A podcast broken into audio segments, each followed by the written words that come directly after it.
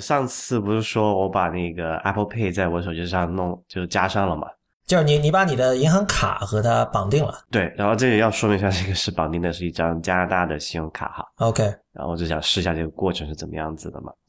然后那天我就拿着这个手机去坐地铁。那我在深圳啊，再说明一下。然后因为之前如果我们应该有讲过一次，深圳那个那个地铁是可以买一种特殊的 SIM 卡，是跟运营商合作的。然后那个 SIM 卡里面是自带一块那个 NFC 芯片，然后你可以直接往那个卡里面充值，然后去刷用手机刷那个地铁那个闸机嘛。嗯，然后平时都没有问题。然后那天绑定好那个 Apple Pay 之后，我去刷那个闸机，发现 Apple Pay 它自己探测到那附近有那个 NFC 的信号嘛，它就自己亮了，它以为我要支付。啊，所以你的那个 SIM 卡哦，你是用的一个就是你的电话的 SIM 卡是那种你没有特殊的 SIM 卡哦，明白了。对对对对，就平时都没有问题。然后那天我就刷的时候发现，哎 Apple Pay 怎么自己亮起来了？而且这个时候我要我要等它等一会儿才能够刷成功，再刷上那个我以前 SIM 卡里面那个 NFC，就他们两个之间显然是冲突了嘛。但是你还是刷成功了，只是要等一会儿。对呃，就就还好。但是如果说你如果你，但如果你想象一下，呃，我我去的时候是一个闲时嘛，就是地铁不是很多人的时候啊。对，假如说你是那个，比如说不是这个深圳地铁的这个闲时，而是一个举个例子，呃，那种上下班很高峰很多人任何了，，就比如说上海人民广场或者北京西直门什么，你就给 后面人骂成狗是吧？对对，啊你会觉得背后有无数道这种利剑 射向你，这个还是挺尴尬的，这。所以，所以这个问题你觉得是一个临时的，还是比如说或者等那个 Apple Pay 在中国正式推出之后有可能解决，还是说这就是两块 NFC 芯片它的冲突，就是没办法解决的？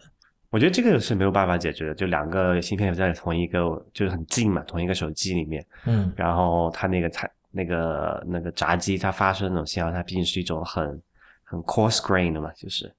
然后我觉得唯一解决方案就是只有等这个 Apple Pay 真的进中国，然后那个地铁它支持通过 Apple Pay 直接付费，而不是通过这个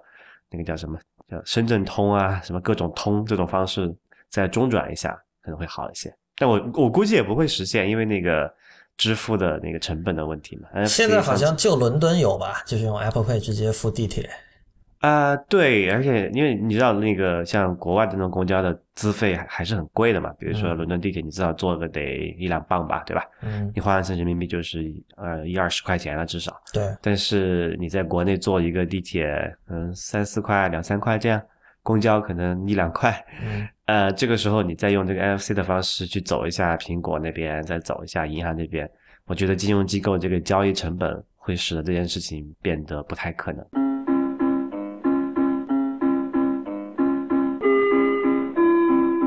欢迎收听 IPM 播客网络旗下的节目《IT 公论》。今天是二零一五年十二月七日，也是 IT 公论的第一百八十一期。IT 公论是一个为成年人准备的科技媒体，不反制、不接地气和湿货多是我们的三大特点。我们的网址是 it 公论点 com，请大家使用泛用型播客客户端订阅收听，因为这是第一时间听到 IT 公论的唯一方法。关于客户端的推荐，请访问 ipn 点 li 斜杠 faq。另外，我们最近还开通了博客，IT 公论博客的地址是 blog 点 it 公论点 com。如果您喜欢 IT 公论，请考虑成为我们的会员。成为会员不仅可以支持我们把 IT 公论做成无所畏惧而有所敬畏的科技媒体，还可以参加偶尔举行的线下聚会。IT 公论除了有每周一期，也就是您现在正在听的音频播客节目之外，还有每周两次以电子邮件发送的会员独享通讯。其中一封是介绍前沿科技文化生活的不鸟万书评。如果您对会员感兴趣，请访问 it 公论点 com 斜杠 member，it 公论点 com 斜杠 m e m b e r。除此之外，我们也鼓励您用小费的方式给予我们支持。我们在支付宝和 PayPal 都是 hi at it 公论点 com，h i at it 公论点 c o m。那我们进入今天的听众反馈环节哈，我我不知道你那边有什么，我这边看到有一个是一位叫 Alex 的朋友，我们前两期是前一期还是上一期，我们聊到那个，就是你在滚动读网页的时候，你的眼睛是盯着一块固定的区域，还是说就是你盯着固定区域，然后手不停的滚，还是说你呃翻到一页不是一页了，就一整屏，然后你从眼睛用眼睛自己从上往下扫，扫到最底，然后再滚。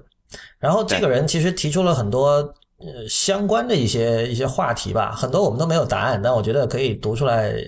跟大家说一下。就是他说，呃，阅读活动是人类文明里的核心部分。然而，我一直觉得 IT 业发展这么久，多媒体技术日新月异，但在最基本的阅读功能上一直没有前进。呃，他举了一些例子，比如说，他说这个直射光是否真的损害视力这件事情，我们现在并不是那么确定。然后呢，AMOLED 屏幕呢，它的那个不发光的黑色是否比这个 LED 屏幕发光的黑色更适合阅读？电子墨水技术将来有什么发展？以及会不会有新的消费级阅读解决方案出现？他说这些都是非常值得讨论的话题。就拿你们聊过的手机阅读时目光放在哪儿的事情，我也是，我可能是强迫症，一直看着最顶端，大约每三行就要把看过的滚出去。即使试着习惯看着屏幕中央，滚屏的时候也会眼花，感觉伤眼。但是别人好像都没有这个问题。而呃，如一说过的这个速读法，在纸上我是可以进行面积式阅读的。就我上次说读对角线这种方法，按照他的说法，就是说一看看一片，速度较快。但是在手机上不可能。所谓的只显示三行或一个单词，也只是线性呃接收信息。这说的应该是我们上次说的那个 read quick 那样的，就一次只显示一个单词，然后迅速的滚过，让你强迫你去把它读完的那种软件。然后他说，面面积式阅读则是结构性的，更有利于理解逻辑较强的内容。有趣的是，即使在电脑的大屏幕上，我的面积式阅读也发挥不佳，看完之后记忆不深刻。但是在九寸的电子墨水屏上，却可以接近纸书的体验。这令我好奇，显示介质的区别是否不仅影响阅读体验，而且影响理解能力？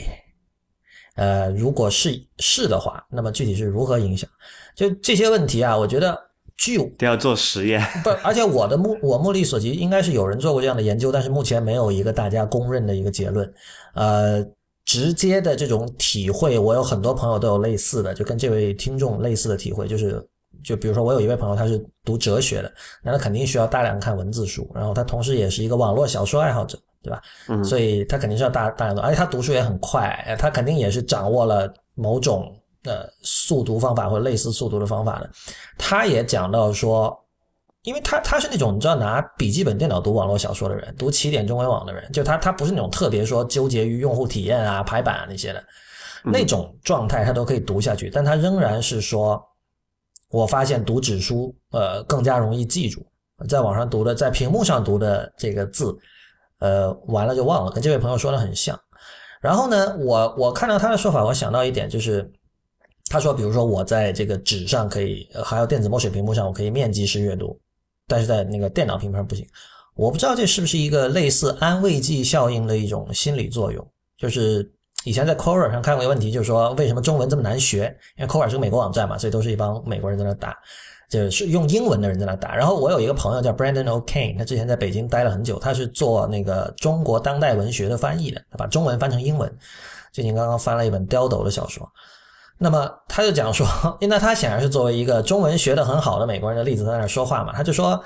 你觉得中文难学是因为你脑子里想相想让自己相信中文难学，因为可能从小你作为一个美国人，可能你就周围的人都说哇中文好难，然后你在学的时候你已经预设了这样的一个一个立场，然后所所以他这句话的翻译成中文就是，呃，世上无难事，只怕有心人。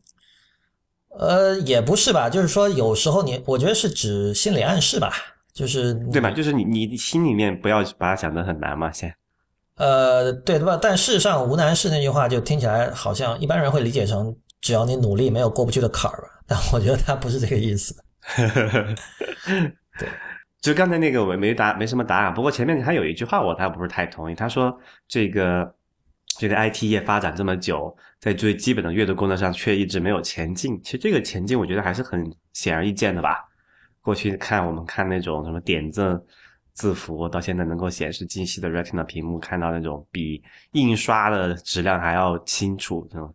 那种边缘很清晰的文字，我觉得这就是进步啊。对，我觉得是这样，就是说，可能按这位朋友的说法，就他会倾向于把显示能力和阅读能力区分开来，就是他会认为你刚才说那是显示能力，就是显的，其实你你刚才说的可以归结为，比如说色彩的饱和度。呃，分辨率对吧？这些东西一直在进步。然后我觉得，其实呃，确实这种阅读人群有时候会忽略的一种进步，是一些呃，怎么说？我举个例子，比如图片是最典型的，就是纸书，呃，直到今天都经常会为了节省印刷成本，要把图印成彩色的，啊，要印成黑白的。不，它就算印成彩色，它也达不到这种在一些比较好的屏幕上的还原效果，因为那个油墨的问题嘛，它只能还原就是一部分的这个 color space，就是色彩的空间，它有那个什么啊 YMCK 那种四色印刷嘛，对吧？和你这种屏幕上那种现在不是很多手机屏的那个。什么 sRGB 那种那种就色彩还原是完全不可以比的。不，但我觉得这是可以争议的。这个得找，比如说，如果你去问研究古画的那种人哈，比如研究这个什么达芬奇的那些画或者以前那种油画的人。嗯，我我觉得大部分人会说，就是说我还是觉得，因为因为印刷是有各种不同级别的嘛，就是说如果不那个不一样，你你在那种印就是印刷品上，你也没法还原出油画那种感觉。没有没有没有，就是说，比如说你让一个人看，比如说达芬奇的某幅画，我用最好的铜版纸来印，我用最好的印刷品质来印，和那个我在屏幕上显示，我相信大部分人会觉得印刷品更好的。而且这里还有还有别的更加可量化的一些一些东西，以前节目里讲过嘛，就是我当时在那个纽约的新美术馆看过一个人的作品，它里面有一些极小的细节，就是那种画的精度的问题是？呃，精精度和尺寸的问题吧，因为屏幕你知道 iPad Pro 大不了就十二寸，然后电脑屏幕二十七寸了不得了，但是你嗯。如果一一幅画本身是，比如说多少两米乘三米的，那这就这就会很成问题。原子级别的精度。对，然后他偏偏又在两米乘乘三米的画布上画那种非常小的人头，然后每个人头的表情有有点像微雕了。就你想象，你你要把微雕这种东西在平面前，就是怎么说呢？就是说，我觉得这个没法一概而论。你说整体说有没有进步，肯定显示技术上是有进步的。呃，我觉得也没什么好抱怨的，就是说。就继续进步呗，但是我我觉得我是觉得需要给屏幕一些 credit，就是说，像我刚才讲的说，至少你你不用为了节省成本而被迫把一些本来是彩色的画印成黑白的，我觉得这是巨大的进步啊。嗯，你如果现在去找一些这种是比如说艺术史的一些重要的教材，你会发现哇，里面怎么这么多画是黑白的？这怎么看？尤其大家习惯了在网上，比如说你去 Google 那些名画是吧？呃，现在有很多这种美术馆也好，包括以前那个 Google Art Project，都会把一些这个扫描精度非常高的一些画儿，呃，已经过了版权期的画儿放到他们网站上。就是这个对于艺术史研究者，我觉得这是一个非常大好事。对啊，是一个宝贵的一个财富。我觉得这些这个 credit 你必须给，必须承认，这是这是屏幕带来的，呃，因为读图也是一种阅读嘛，就是带来的阅读上的一种巨大的进步。对，呃，哦，我这里还有一则听众反馈哈。之前有一期我们讲到那个 Siri 和隐私的一些问题，然后这位叫王硕金，拼音哈不知道怎么是什么字，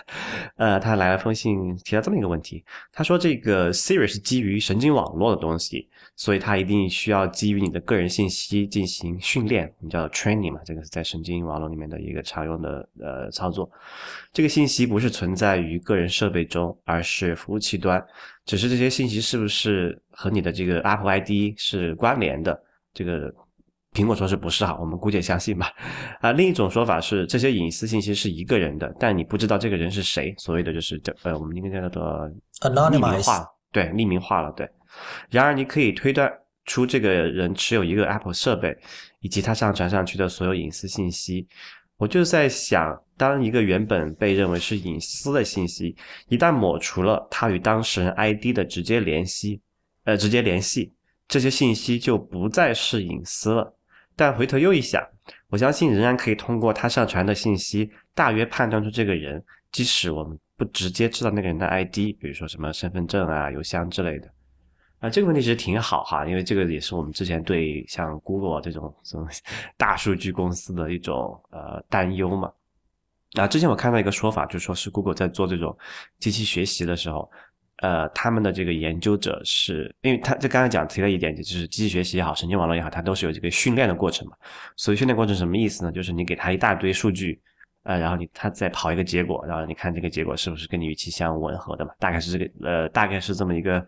呃意思。但是，呃，Google 在就为了就他的说法哈，就是说为了保证这个用户的这个隐私，他们的这个研究者、他们的开发人员在做这种训练的时候是没有办法去看到这个原始数据的那些呃那些呃内容的。这就也是给他们做这种机器学习的做出很多挑战，就是说，如果你都不知道原始信息，就你比如你只要去做一个这个这个算法，你觉得有问题，你要去调优，你要去除错，对吧？那你又拿不到这个原始的这个输入的信息的时候，你怎么去呃调试这个程序的错这个 bug 呢？对吧？这个还是一件挺有挑战的事情的。这件事情在之前 Google 开源他们那个机器学习框架的时候，还有还花了挺大篇幅去。描述的，所以如果大家对这个事情有兴趣的话，可以去看一下那篇文章。呃，但我对这件事情理解就是说，呃，如果你觉得隐私信息是那种，就是别人怎么也不能看的这种服务，你就不要用，就你不要告诉任何人，你不要通过任何途径透露出去，才能够彻底的保护你的隐私。但你觉得说你愿意为了多大的便利性，呃，告诉这个 Siri 也好，告诉这个 Google 那个叫什么，那个那个智能助手的。他他那个好像没有名字吧？就叫没有名字是吧？它，Google Now 吧，应该是。它那是整个那个怎么说啊？对，便在于系统里的服务。它它没有一个那种拟拟人化的这种 identity，对吧？啊，不像那个还有那个什么未来 Cortana 这种东西，你你一定要判断好，就是说这个这种信息，它如果。就哪怕像 Google 他说这种，我们会保护你的隐私，不会被不会交给这个研究人员，他们也访问不到，对吧？但你也很难保证他之后会不会出现什么安全漏洞被泄露出去，对吧？所以我觉得还是最好就是你自己注意一下了。就其实我们去考虑是否绝对的隐私，就是绝对安全，其实并没有太大的实际指导意义，对吧？对，我觉得最基本的一点就是，如果你把这种呃 AI 或者叫准 AI 视为一种个人助理的话。就如果你这么界定他和你的关系的话，你可以想一下，如果你比如你请一个活人管家，你要他帮你做事，他肯定得知道关于你的各种信息的。没错，对，就是说你你要他去银行帮你取个钱，或者去哪取个东西，就是就像你有一个，你像以前的那种旧时代，可能我们有一个管家是从小跟你跟到大的，那你一辈子的很多事情他都知道了。只不过就是现在的问题，其实是这个活人管家被换成了算法软件或者机器，然后。你虽然说人类很难理解，但是对于普通人来说，算法就更加不可理解，所以就可能会引起某种意义上的恐慌。但我觉得大体的一个框架应该是这样的，就是你不可能期待说我又不交出任何隐私，同时又希望它给你带来生活中的便利。对，呃，我这里还有一则听众反馈，这个是对，其实也不是反馈，是提到一个事儿，就是很久以前我们讲那个。MacBook 上面的 USB-C 的时候，还提到过那个一个叫做 Thunderbolt 哈，还有以前 FireWire 的一些考古的事情嘛。这件事情又有一些新的动静了哈，其实也不是新的动静，之前我在很久之前在知乎上就已经在跟人在讨论这个事儿，就是呃 Thunderbolt，呃，如果大家不知道是什么话，如果你用用的是现在一个比较新的 MacBook Pro 的话，左边的那两个方方的插口就是 Thunderbolt 接口。啊，它的最新一代就是第三代了啊！英特尔选择那个接口改了，就不再是过去那种通套用那种叫做那个叫 Mini Display Port 那种物理接口，而是把它做成了这个 USB-C 的这种物理接口。啊，这个可能要逻辑上就有点，很多人就有点搞不清楚了，因为。你把那个接口做成样子里面之后，它里面跑的协议是可以再换的。这这件事情可能在过去来说不太容易理解，因为过去一种接口就是一种协议嘛。比如说我的这个 USB 就插 USB，对吧？我的这个 FireWire 就插 FireWire。但是从那个 Thunderbolt 开始，那个比如说那个以前是插显示器的这个 Mini DisplayPort 这个接口，后来可以插这个数据，可以插一个转换头，转换成一个网卡，转换成一个什么呃这个 USB 啊或者其他的一些接口的一个转换头，就是一过去的一个物理接口，现在可以跑跑上多种不同的应用了嘛啊，所以就有人在说这个。哎，知乎上有一个有一个问题，就是说这个呃 USB-C 出来之后，是不是这个 Thunderbolt 就要就要完蛋了？啊，当时我的我的判断就是说，从商业角度来讲，这件事情是肯定会发生的，市场一定会选择那种比较廉价、比较普及的技术的。但这一点，我到现在为止也是还是坚持这个观点啊，哪怕这个 Thunderbolt 三出来之后，它选择改用的 USB-C 接口，那这个 Thunderbolt 是不是会就得以续命了呢？我觉得并不会，这还是只会它。本身还是只会停留在这种高端的小众的市场里面，像现在的这种 Thunderbolt 那种不温不火的 样子一样就之后的像那些大众比较普及的应用，还是只是或者说那种中低端的设备吧，它还是只会采用 USB-C 接口和 USB-C 协议这么一种比较简单廉价的方案。对，而且我觉得现在今天 Thunderbolt 能够带来的好处，是不是远远不如当年 FireWire 带来的好处？因为 FireWire 流行的时候是 USB 二啊。USB 二的速度跟火线比真的是慢很多的，但是今天的话不是二，好像是一耶，就是 FireWire 刚出现的时候。对，一和二都跟 FireWire 并存过，反正就 FireWire 四百是对应 USB 一的时代嘛，然后 USB 八百是对应 USB 二的时代嘛。FireWire 八百是对应 USB 二的时代，对对，就是就是当时你如果选选择花更多的钱，然后你用火线接口，你得到的这个服务的改善是明显有有有不同的。但是在今天的话，其实 USB 三并不慢，你很难说我花了，比如说花多百分之三十的钱买一个这个 Thunderbolt 的一个设备，我真正能够快多少，对吧？对，因为最主要的一个问题就是说，呃，你刚才说 USB 三并不慢，这件事情并不慢，还有一个参照的基准，就是其实现在市面上绝大多数的这种消费级别的外设，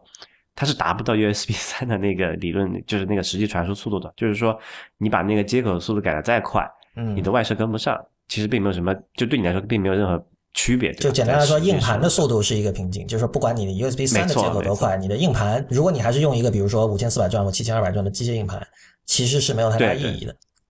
就哪怕你用 SSD 嘛，就对绝大多数人来说，其实那种一般的这种消费级别比较便宜的 SSD，你插上 USB 三和这个插上这个 Thunderbolt，其实就区别不会太明显的。对，就这点我很深有体会啊！我现在我之前不是说有一个那个 Mac Mini 是那种。就是里面是内置的是机械硬盘的嘛，那我就受不太了它那个漫游的速度，但是它那个是基于 USB 三接口的嘛，所以我就用了一个呃 SSD 装到一个 USB 三的外置硬盘盒里面去，然后然后用它来呃作为系统的主动盘，就其实用起来跟我用一个啊我这个二零一二年的这个 MacBook Pro 其实没有太大的本质的区别，就实际使用的区别，就那种改善已经很很弱小了，然后。另外一个就是非常非常呃呃好笑的，就是呃之前有那个有人在知乎上跟我评论，我们在聊这件事嘛。他说这个 Thunderbolt 可以提供一些过去认为是小众，其实现在已经不那么小众的应用了。他现在他举了几个例子，第一个是我记得好像是外接显卡，我靠，然后有那个什么呃四 K 的这种或者五 K 的高分屏，对吧？嗯啊，还有一个是什么我我还忘了，外接显卡这种还不算小众应用，这算什么？对吧？什么情况要用外接显卡呀？就这样，就它的那个场景是，这个也是，我想是英特尔还是谁，还是就是 Thunderbolt 出来之后，大家一直在想，因为 Thunderbolt 本质上就是一个电脑内置的那个 PCIe 总线的一个延伸嘛。OK。然后当时就是，比如说你用一个笔记本，它内内置一般是用一种比较弱小的这种呃集成显卡嘛。哦。就为了省电和省那个这个主板空间的考虑。但是如果说你把你很多人现在笔记本电脑都它都不再是一个。移动办公，它只是一个 放在那里嘛，对吧？我们两个都是这种人。然后，那你又想玩游戏或者做一些比较大型的、比较重的图形化的应用的时候，那么我是不是可以通过这个 Thunderbolt 这个接口外接一个图形，这外外接一个就是外置，不是叫外置显卡，叫独立显卡，然后再插一个这种高分的显示屏，我是不是可以兼顾这个呃笔记本轻薄的便携性，同时又不失这个独立显卡的这种强劲的性能呢？但是我能理解这种大家对这种东西的需求是怎么样，就我不否认这个需求是客观存在，这个是一个 nice to have 的东西。就如果我有这种事情，我也很喜欢啊，对吧？我想玩个游戏，但我电脑也跟不就显卡跟不上的时候，对吧？但是你说这个不是小众的需求，真的很难说服。嗯，好吧，那今天关于这个，我们可以顺着这个接口的问题说下去哈，因为最近刚好有一个跟接口相关的消息，还挺，如果是真的的话，还挺。大的一个变化就是，就是来自日本的一个叫 Mac or Takala 鉴定团，就是叫可以翻译成 Mac 宝鉴定团吧，就那个 Takala 是宝贝的宝嘛，这样一个博客，他是呃，就是他发了一个消息，然后被那个 Nine to Five Mac 转了，就是说下一代的 iPhone，iPhone 七，它会取消那个我们现在都已经非常熟悉的三点五毫米的耳机口。对，然后就是说把耳机口和那个是 Lightning 二合一，呃，不叫二合一，就是说它会就卡，就是如果你要就假设这个新闻是真的哈，就假呃 iPhone 七的话，你要接这个有线耳机，你是需要通过这个 Lightning 接口去接的。这个耳机上要么就是耳机直接就是插那个 Lightning 接口，要么就是从一个 Lightning 转那个三点五毫米的这种现代耳机那种接口的转换器。那不就二合一吗？我的意思就是说，它不会，它只会有一个洞了。呃，对对对，这件事情我其实感受还蛮深的，因为呃，这件事情怎么说，还故事比较漫长，我们 仔细去讨论一下。就说，首先你们拿这个 iPhone 六或者是一个什么手机来看一下，它下面那个三点五寸、三点五毫米的这个耳机接口和 Lightning 接口的这个厚度的比较。其实你可以看到那个三点五毫米，它其实已经要比那个 Lightning 的那个要厚一些了嘛，对吧？对。它是个圆形，但好像厚不太对，它的直径、它的直径要比那个比那的个怎么说宽度不是高度。厚度、厚度，厚度要厚一些。就所以如果说它这个要在这个时候，就是 iPhone 要持续在做薄，比如说两个毫米吧，它那个洞就可能就装不太下了。嗯。呃，当然也不是不可以，比如说现在你我们去看那个叫什么 iPod Touch 吧，应该是，它其实是挺薄的。然后它那个做法就是说，因为你这个洞的话，它就是上下两边，它贴到边的时候就有点那种就漏漏穿了那种感觉是一。个边到边的洞。对 edge to edge 的洞，对，呃，就其实有点难看，而且手感也不是特别好，我觉得。但你是说苹果会不会因为这种事情把它 dump 掉？就是我觉得我也不知道，但是我们只讨论这种可行性哈。因为我现在遇到这么一个事儿，就是，呃，我我经常出差坐飞机嘛，然后我之前买了一个叫做那种主动降噪耳机，因为在飞机上那个发动机的声音其实挺吵的，对吧？然后如果要坐比较长时间的话，那个声音是挺烦人的。啊，我就买了一个那个那个 BOSS 的那个主动降噪耳机戴在头上。那主动降噪耳机和普通耳机有什么不一样的吗？它就是通过一个麦克风在那个耳机的旁边采集外面的噪音源，然后播出一个，然后再向你的耳朵播出一个反向的声波。因为两个声波如果它的那个它的那个叫什么啊、相位啊，相位是刚好是错开的话，就可以完全抵消掉嘛。嗯，对，就这通过这个原理，它就可以达到这个降就主动就是 active noise cancelling 嘛，就主动降低噪音的这么一个功能。但是要实现这个，你显然你听，它要它要用一个麦克风去采集声音，它要运算一下什么时候再输出一个反向的一个噪音，呃，反向的一个噪音去抵消掉那个原外外面那个噪音，它是要要需要运算的嘛，对吧？对里面是有一个小芯片是要去耗电去运算的。于是这个耳机它虽然是插的这个三点五毫米的一个接口去听音乐，属于拿那个信号，但是它在这一块它还需要有一块，它是有一个电池的。啊，如果有电池的话，你就两种情况了。要么是像过去那种，我买那款是比较早的，呃，早的款型是插那种，应该是七号电池吧一节。然后它有一些新的或者更便携的款型，它是就直接是一个就是内置充电电池锂电的那种。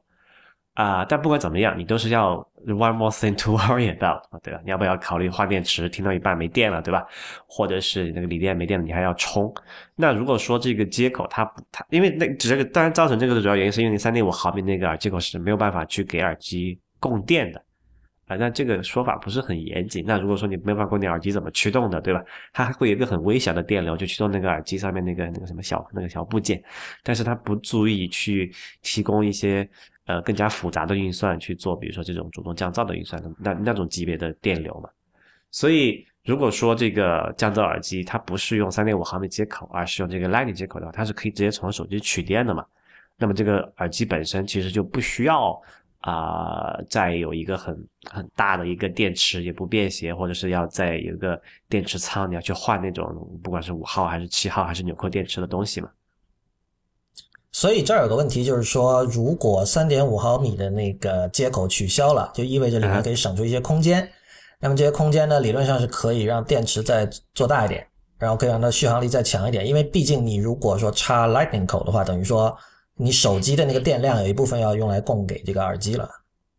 呃，这这是在你是你就如果你用比如说像这种主动降噪耳机的话，对对对，就会，但是它其实那个电量其实就是消耗并不大，就是是很小相对于相对于耳机来，耳机不相对于手机电池的个电池量，就哪怕是说它把这个苹果把这个三点五毫米这个去掉，那个多出来的空间它不用来扩张电池，用来做一些别的什么零部件，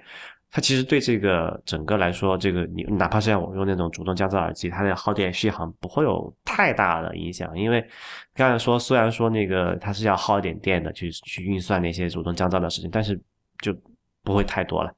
啊、可能跟蓝牙那种差不太多吧，我觉得。但这个问题就是在在于什么呢？就是三点五不是，就是 Lightning 接口，它可以比三点五毫米接口提供更多的可能性嘛。就是让那个外设厂家有更多的玩法。当然，不好的地方就是说它是一个非标的，它是一个苹果私有的一个接口协议。那么外设厂商就可以想见的，如果同样一个耳机，一个是三点五毫米接口，一个是这个 Lightning 接口，它一定是 Lightning 接口那个比较贵嘛。因为它除了它除了它要要去多一些电路之外，还有它还要去交苹果那个叫做 MFI 的那个认证那个授权费嘛。对，肯定会有会有这个结果，但是我觉得考虑到这种便携性来讲，我愿意为这个便携性，就是少少去考虑充电的问题，去去去多付一点钱，我觉得没有问题。当然也今应该是今年年今年的时候吧，啊，包括这个 JBL 啊，还有另外一个哪家公司我忘了，也出了。这种一，他是也说要出一种用那个，还是飞利浦应该是用这个 Lightning 接口的这种耳机，具备这种主动降噪功能，就我一直还蛮期待的。当然我知道，因为我在推特上发出过这个消息，讲介介绍这个事情嘛，我们很多这个朋友都对这个事情还挺感冒的。然后因为我们都被那个 BOSS 那个很麻烦的那个电池仓，还有或者是这种换电池要充电的事情搞得很烦嘛。嗯啊，另外一点就是，其实这我是现在呃生活中实际使用情况下，就是蓝牙耳机和蓝牙音响其实已经比较廉价和普及了。现在你去淘宝上买一个这个，有时候他你都不用买，你买个什么显示器啊，买个什么其他稍微大大一点的家电，他甚至会有时候搞活动会直接送你一个。对，甚至很多厂商他开发布会的时候都会把蓝牙音箱当成礼物送。对，小礼品，因为成本很低嘛，几十块钱不得了的一个。一个成本，他送给你其实很无所谓的。蓝牙的话就有什么好处呢？那它就无线了，就都不连线都不用了。然后刚好就就上个月吧，我买了一个这种，因为我经常在路上走路要听博客，呃，博客嘛，呃，播客，听播客，怎么一回事？然后之前我一直用那个苹果那个 AirPod，就是那个白色的耳机，然后我发现其实挺烦人的。有时候你比如说，就我说要背个背个包嘛，然后那个。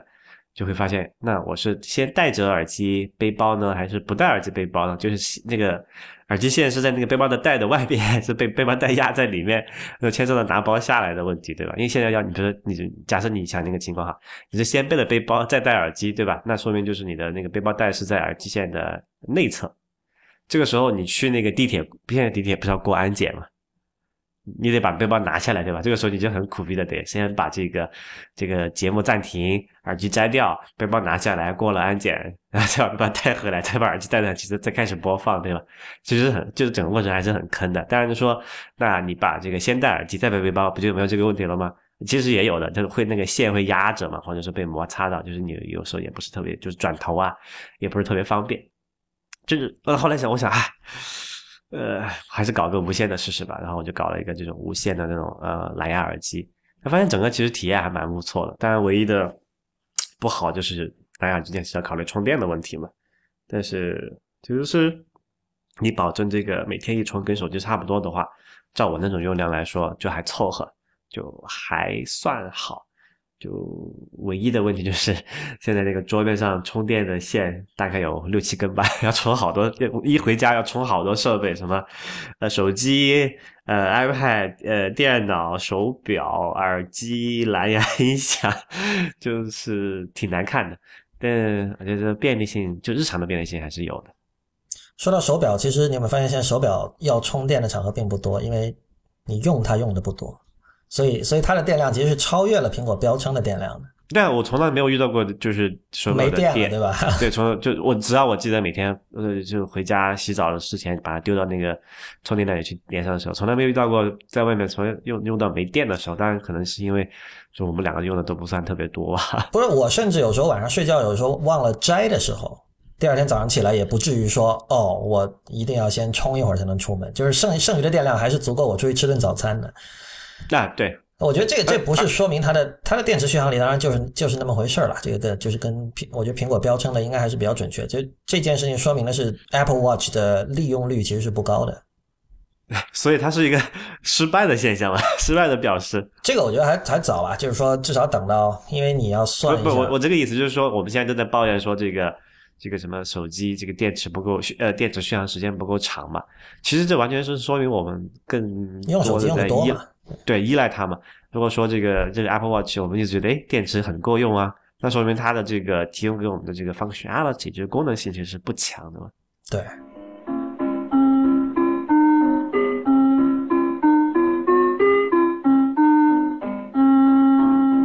呃，你现在收听的是 IPN 播客网络旗下的节目《IT 公论》。这周有一个挺大的事儿是那个 Sketch，就是可能很多人知道，就是一个新一代的 UI 设计师，呃，软件的这个用交用户体验设计师、交互设计师很喜欢用的一个设计软件。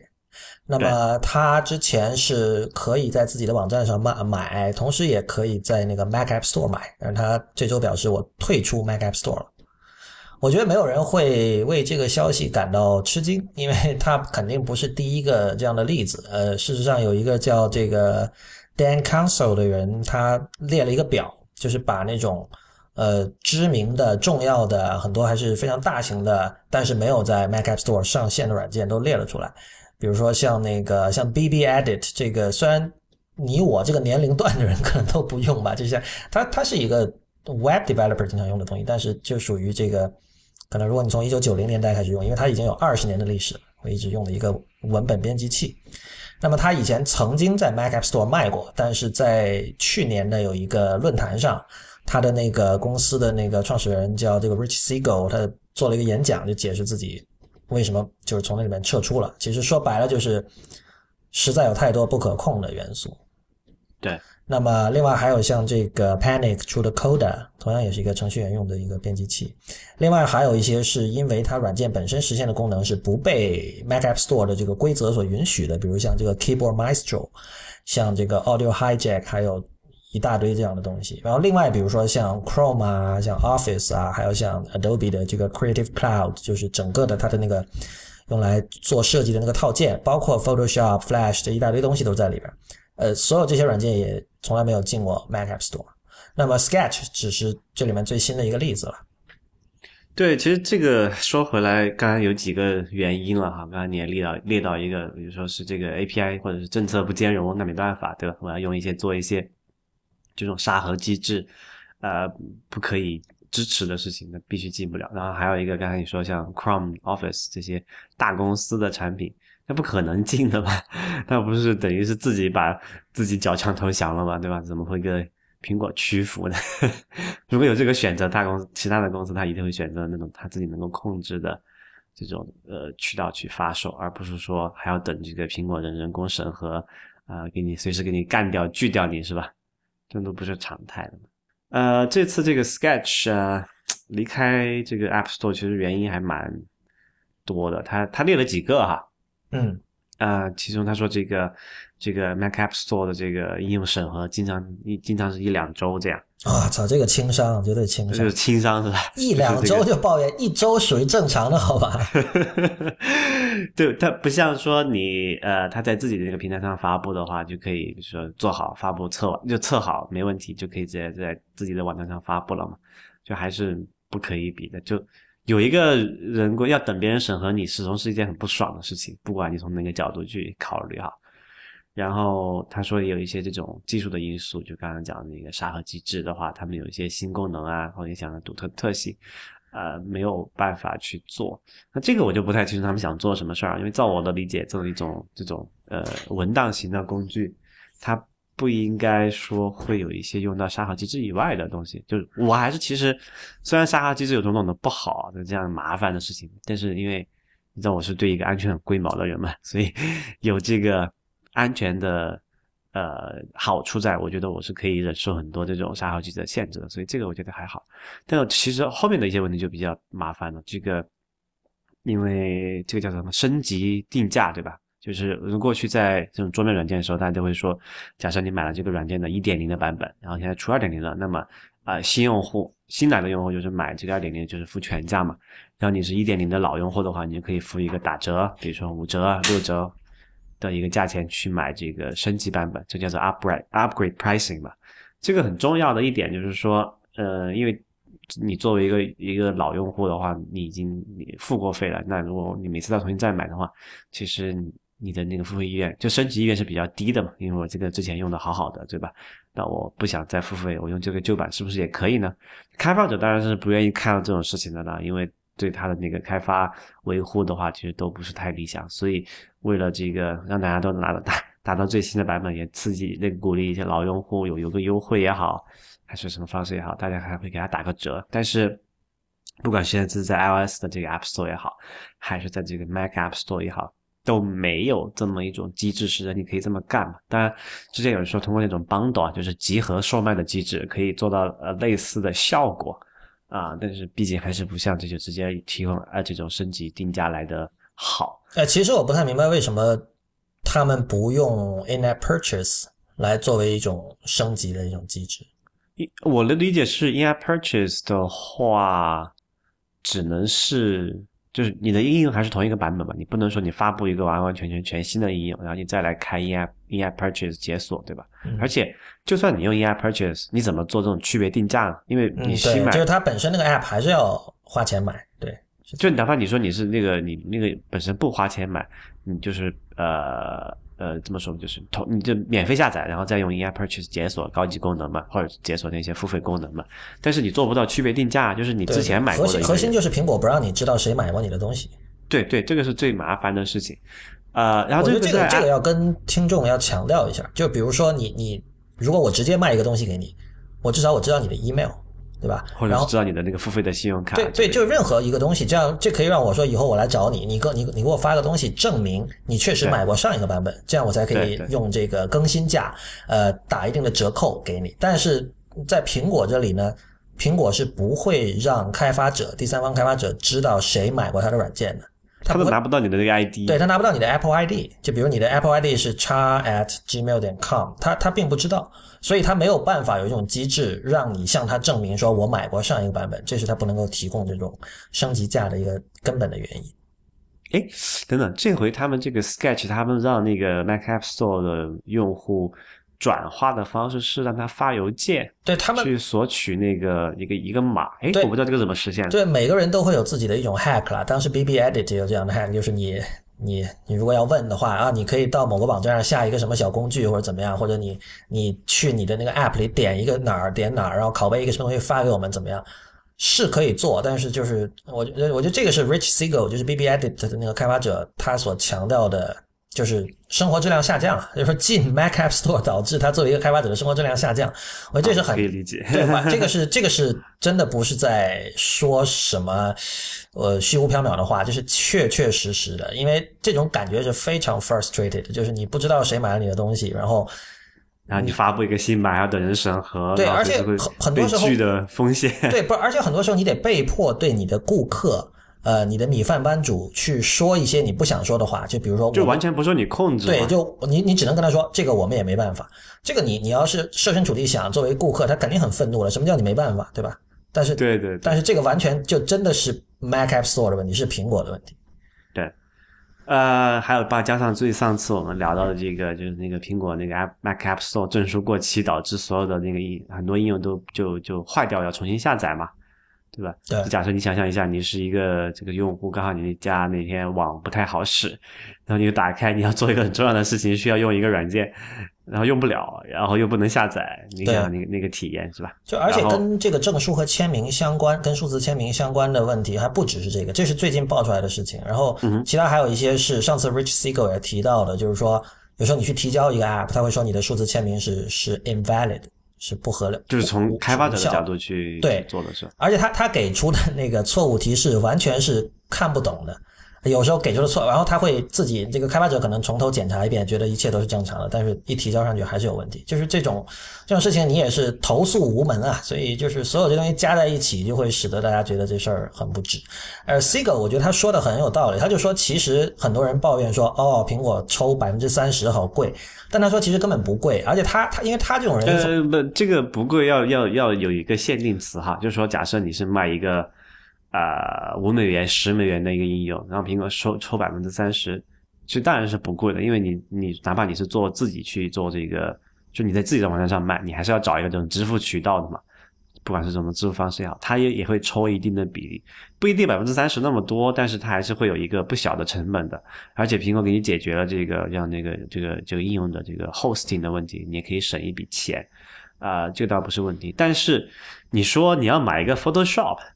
那个动辄 几几百上千刀的事情，苹果再抽百分之三十，这当然是不可以接受的嘛，对吧？因为 C Siegel 是跟什么比，你知道吗？跟盒装软件时代比。因为它是从九九零年代走没过来的。有人在买盒装软件，我知道啊，但是他是一个从九零年代走过来的人，就他嗯就算以前我卖软件的时候，所有这些通路成本算上，呃，拿一半多？对百分之四五十，所以对他来说三十是很好的了。对 对对，不但他就说到这个通路，其实我还就是要吐，就是借借着吐槽，比如说现在像国内一些那种所谓的为什么那平台那么那么牛逼，对吧？比如像那个游戏平台，它发布的牛逼，它甚至能抽到百分之七十，你知道吗？但但我觉得这个一直就是常态啊，就是通路拿大头，从来就是这样。你任何行业都是这样，就像呃，作家总是抱怨版税低是吧？然后那个音乐家抱怨大部分的收入被唱片公司赚取了，这个状态是不是不够合理呢？我觉得很难说，因为就是说，为什么以前会是这样一种状态？这个。对吧？你说如果让所这些内容创作者全都自己去搞这些事情，我觉得他们大部分人其实不会愿意的，因为这些事情很无聊、很繁琐。对对，所以我觉得就是看，就因为可能软件这个东西比较特殊，因为很多这个开发者他就说，那我自己设置一个，比如说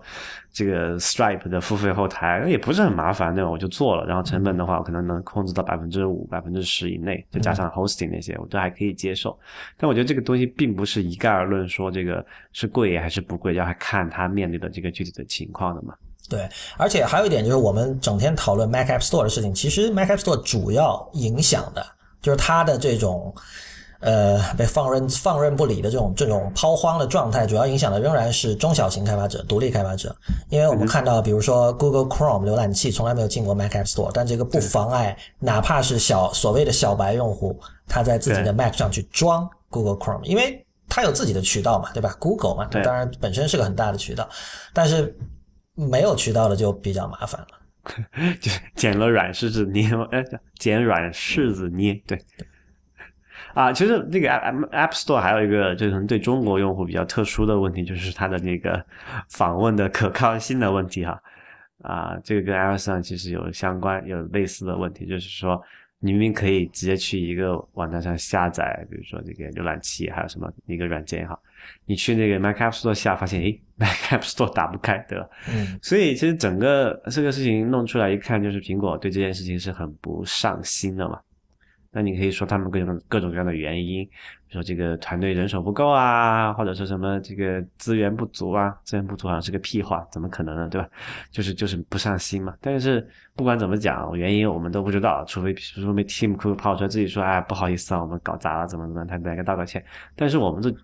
起码从开发者和从用户角度实打实的感受到这个东西就是真的 neglected 嘛，就是没有人管。但但必须指出哈，就是从另一个角度看，如果你不看这些博客，不看这些新闻站，你对 Mac App Store 的接触只是你时不时，比如隔三差五打开来看一下，你会发现这个这个 Store 很活跃啊。就是里面至少它那个 banner 上的推荐，我经常打开都是一些我完全没听说过的一些新的 app，你知道吗？各种各样但。其实质量不高啊，你可以仔细去用一下那些。我我确实很多没买，因为有很多是游戏，对吧？游戏的话，我如果能在 Steam 或者别的地方买，我不会在 Mac App Store 买的。然后还有很多是确实有一些，就近年来出了一些有点，我觉得是名过其实的 App 啊，比如说上次我跟给你发过的那个三个打字机的那个图标，你记得吗？就是其中一个是叫文本编辑器，还有一个叫 Markdown 啊，编辑器，对对对，还有一个叫拆成三个。对，我实在不明白为什么那个那那个呃我忘了那个 app 叫什么了，但当时还挺有名的，因为他那个投了一次那个 Darren Fireball 的广告，然后写了篇博客，算了笔账，说这个广告费是能够收回来的，就是说投这个广告是值得的，就是因为这么一个事儿。但是但是就那那是一个博客写作工具了，但是哦叫 Desk 就叫 Desk。嗯哼，对，当然我就觉得这一类的东西呢，有一点有一点像当年的所谓那个叫什么 Delicious Generation，就是 为了某种呃好看或者用户体验，或者说这种图标的精细程度，呃，他他认为这些东西就可以作为这个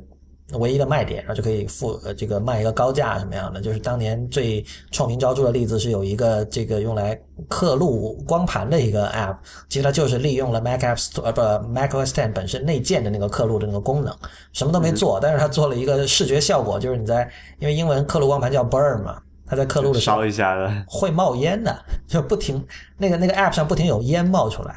有这么一个视觉效果。这这种嗯，其实很 Windows。嗯 Anyway，啊、所以这件事情怎么整个来说就是，呃，就基本上好像是前前两天那个 John Gruber 都发发了一篇这个这个这个博客文章说这件事儿，他说这个这个是苹果要对这个事引起重视了，不然就是真的太太太差了。什么什么官方喉舌都这么说了，我们看看最近有什么动作呗。不抱什么希望，但是我觉得说还是要说的，就是说比不说好，对吧？对。呃，刚才我们提到 Adobe，其实跟 Adobe 有相关的事情啊，这这也是个大事儿啊，就是 Adobe 现 现在他们官方在跟呃使用他们的软件的人说，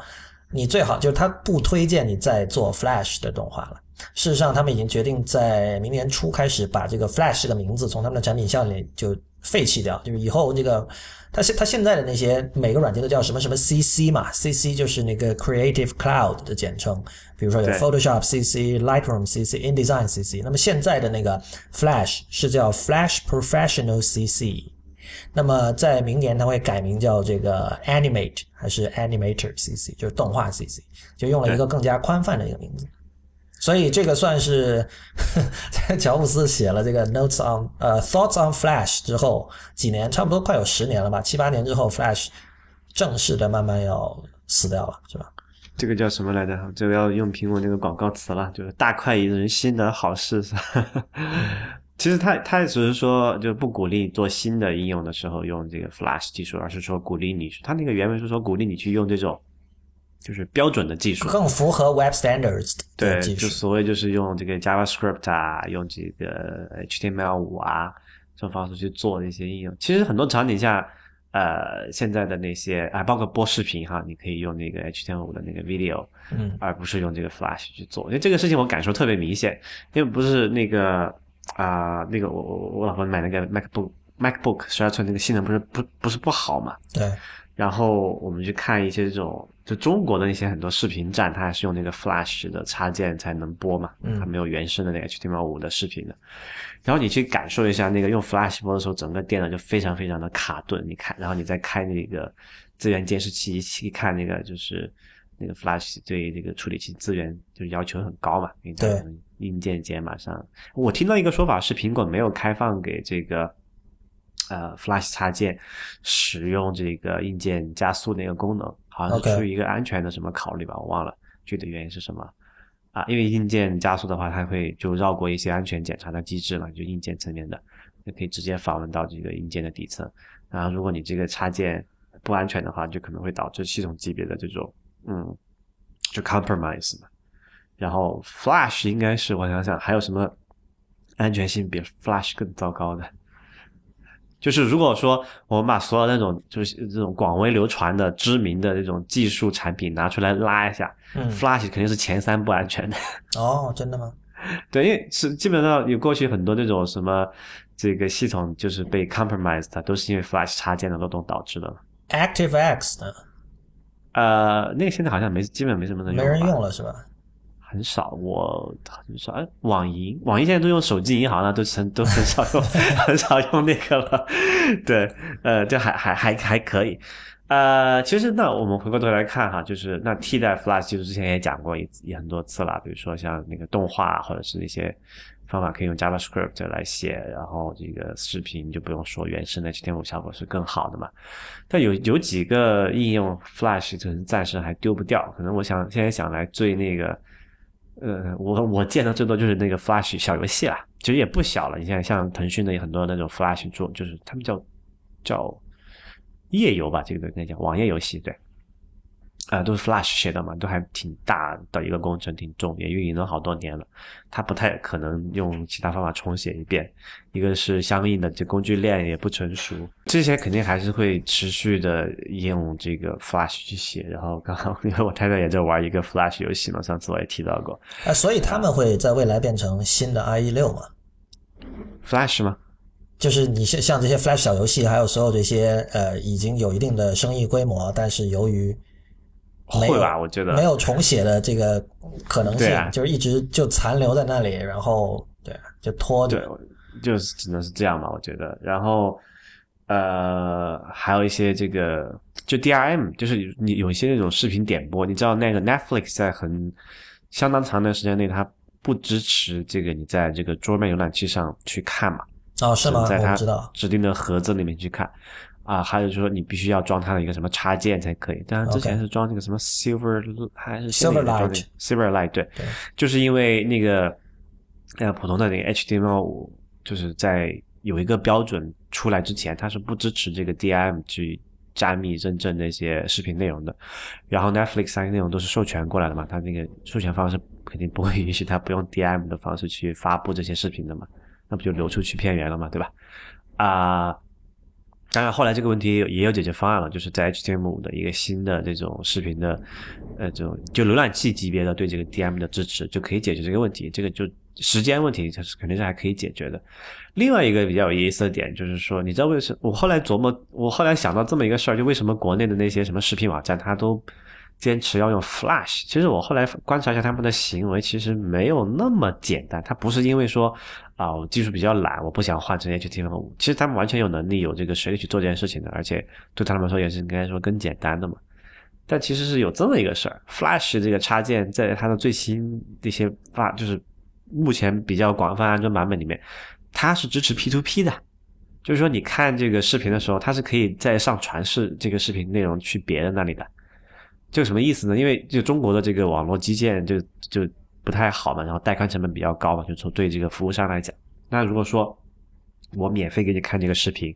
啊，你还跳我广告，然后那我能不能用你的这个电脑做一件这个作为一个节点，叫 P to P 的，就是这种方式去分发给你附近的人，去降低我这个带宽成本的，嗯。那肯定是更好的一件事儿，对吧？嗯所以这也是我觉得可能现在很多这个视频网站它不愿意放弃 Flash 的一个重要的原因。但这个也不是没有解决方案。其实现在有一个新的技术叫做 Web R WebRTC 嘛，这个技术可以使得呃浏览器与浏览器之间建立直接的这么一种点呃一一种这种呃这种点到点的不 P to P 的这么一种网络。就也可以实现类似的类似的效果，但只是因为 Web WebRTC 相对来说比较新一点嘛，现在还普及度还不太够，然后本身本身这个技术上也不够成熟嘛，就可能浏览器之间兼容性还不不够好。但我觉得假以时日这个问题解决的话，用这个 HTML5 发呃分发视频，然后同时考虑这个 WebRTC 的方式去降低这个呃就是服务商的这个带宽成本，我觉得还是可行的。所以，唯一现在唯一看来比较麻烦的就还是那个游戏的事情是短期内无解，只能指望着这些游戏最终呃就大家都不玩了，挂掉了之后，大家都玩什么这个手机游戏或者 iPad 原生游戏之后，可能会看能不能好一些吧。嗯，这个事情，整个新闻看起来就是，我觉得很容易被解读为说这个，哈哈，Adobe 不行了吧？但我觉得其实是要给 Adobe 一些一些认可的，因为它其实它是一个很与时俱进的公司，因为他们至少在几年很多年前开始就意识到，我们不能再只做那些面向平面出版的设计工具了。我们要做，你想，你想它的那个 Adobe 呃叫什么 Adobe Digital Publishing Suite，对吧？嗯那是用来做什么？比如说 iPad 杂志的那些东西，其实很多年前开始就是各种大型的杂志集团都有在用，像康泰纳仕什么的。虽然我们在节目里经常，我在节目里经常吐槽 Adobe DPS，我现在也认为他做出来的那些杂志并不是一个特别好的方案，但是没办法，可能合同签了，然后一直也就在做着。然后，但是 Adobe 其实它并没有停在那里，就是我们可以看到最近它是有出一个叫那个还没有出哈，但有预告了，叫 Project Comet，是一个用来做那个网站和 App 的原型设计的一个工具。嗯那么就就你可以看到，就包括他说，呃，你们以后不要做 Flash，你们要做更符合 Web Standards 的这种这种动画，包括他把 Flash 改名叫 Animate 或者 Animator，这都是表明就是说我认可现在的这个趋势是。我们去符合这个 Web Standards 来做事情是一种更好的，而且更符合大家的共同利益的这样一种做法。然后我们也确实是在改进我们的工具，而且包括你看到以前以前的 CC 是 Creative Suite 嘛，就是呃对那个 Adobe Creative Suite，现在改成了叫 Adobe Creative Cloud 还是 CC，呃，他们的那个销售模式也从以前的就直接我卖一个几千块钱的 Photoshop 给你，变成了这种订阅的模式，就是如果你在 Mac 上，呃，如果你在 Mac 上的话，你会嗯装了它的那个东西，就是它会驻留在你的那个叫什么 menu bar 里面。对，然后它你会你会看到下面你拉下来有一题有一个列表，就是他们的个一个个软件，Photoshop 什么这个 Illustrator 什么的，然后你可以在那个里面去管理，然后你去去下载它的东西，去升级它的软件。所以其实它无论是在这个软件的分发模式上，还是在它所面对的人群上，以及它的这个软件设计本身上，还有它的功能上，其实都是很与时俱进的。我觉得，只不过因为它是一个有几十年历史，而且体量非常庞大的公司，所以需要一定的时间。但我觉得我我并不会，我不会延边它，我我会给它认可。起码我觉得你要之前我们讨论过哈，你要指望着有这么一个工具能够解决你这种数字出版的这种难度和成本的问题，现在好像也只能靠 Adobe 吧。对，而且其实你你看，它在那个 iPad 上有个叫 Slate 的东西，他们有好几个东西。我就但我印象深刻是有个叫 Adobe Slate，那也是一个原型设计工具。那个其实做的有点就是相当好，我觉得有点让我想到那个苹果上的 Keynote，就是比如说你的什么拉一个长方形啊，然后怎么怎么样，它有各种可以自动检测你有可能是想做一个什么样的东西那样的设计，然后一般检测它都挺正确的。所以你在上面要快速的去画一个原型图，我觉得它已经。做的相当的方便了，所以所有这些东西都都意就都呃怎么说啊？就说明这家公司其实在意识到现在这种面向屏幕的 UI 设计和 UX 设计变得越来越重要。就我们不能只是吃老本，只是让那些要设计书和杂志的人买我们的软件，我们也让这些新一代的视觉设计师来买我们的软件。我觉得这是很值得赞美的。哎，说来 Adobe 从那个以前那个 Macromedia 买来的那几个东西好像都挂掉了吧？那 Flash Flash 就是啊，Flash Flash 对啊，那 Flash 现在就是基本上就它官方给它收打了个寿终正寝的标嘛，然后 Dreamweaver 还在，Dreamweaver 现在没有人用啊，但是呃，我不知道，我不知道，那有可能，比如说像你是那个程编程界肯定没有人用了，但是我不知道有没有。另一个，就起码我没有见过一个专业的做网页设计的人真 的在 Dreamweaver。对，所以我也很奇怪，因为现在的那个 Creative Cloud 那个套件里还是有它的，而且而且括号是二零幺五，可见它是有一直在维护的。OK，呃，还有那个叫 Fireworks 吧，好像也被看掉了。对，Fireworks 呢？你看 Fireworks 现在的版本号是 CS 六，它没有括号二零幺五，所以它可能对，因为 Fireworks 的定位就借，它是把有些功能整到那个 AI 里面了嘛，然后有些功能。整到那个 Photoshop 里面去了，然后它这个整个路线就它处于一个中间不尴不尬的一个这么一个位置就被看掉了。像以前那个什么 Macromedia 三件套、三剑客，现在就就就基本都阵亡了。对。然后那个那哥们儿是谁？就是哎做表那哥们儿好像就以前就是做这个 Flash 的吧？做 Apple Watch 表哦，对对对，那个人是对 Kevin Lynch 是呃 Adobe 以前的 CTO 吧？没记错的话。然后他是从那个 Macromedia 收购的时候过去的嘛，嗯，所以你看怎么怎么我九我这个记得很清楚啊，九应该是那两千年初的时候，当时我们大家都在学，到处那种书单上说网页三剑客是吧？大家学的很嗨，完了之后发现哎，过了十几年，这个都都阵亡了，然后他的那个主脑现在在做一个这种硬件设备，还是 挺挺有感触，还有还有历史感。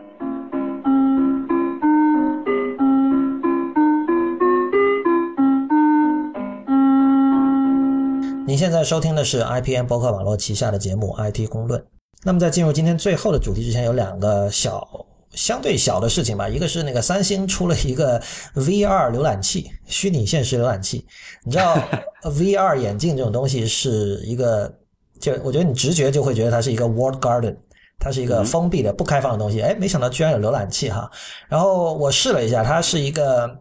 就是。现在当然只是一个玩具状态了，因为最大的问题就是这个我的那个第一代的 Gear VR 它的分辨率太低了，所以你看那些字都是虚的，就点就完全点阵字体啊，就是点每一个点都看得非常的清楚的那样的。呃，然后它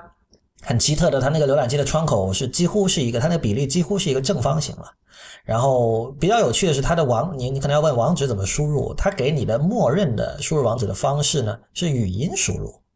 就是 OK，我估计他是用的是 Google Google 提供的技术还是怎么样？因为它有一个长得很像 Google Now 的那个东西，然后你你去点它之后，呃，它就会在听，然后你就说。但是现在的语音识别就非常奇怪，比如说如果我我我说 IPN 点 LI，它会给你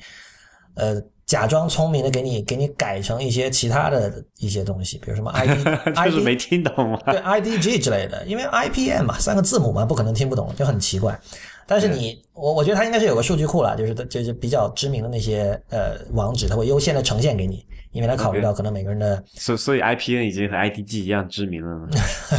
恰恰因为不现在因为不够知名了。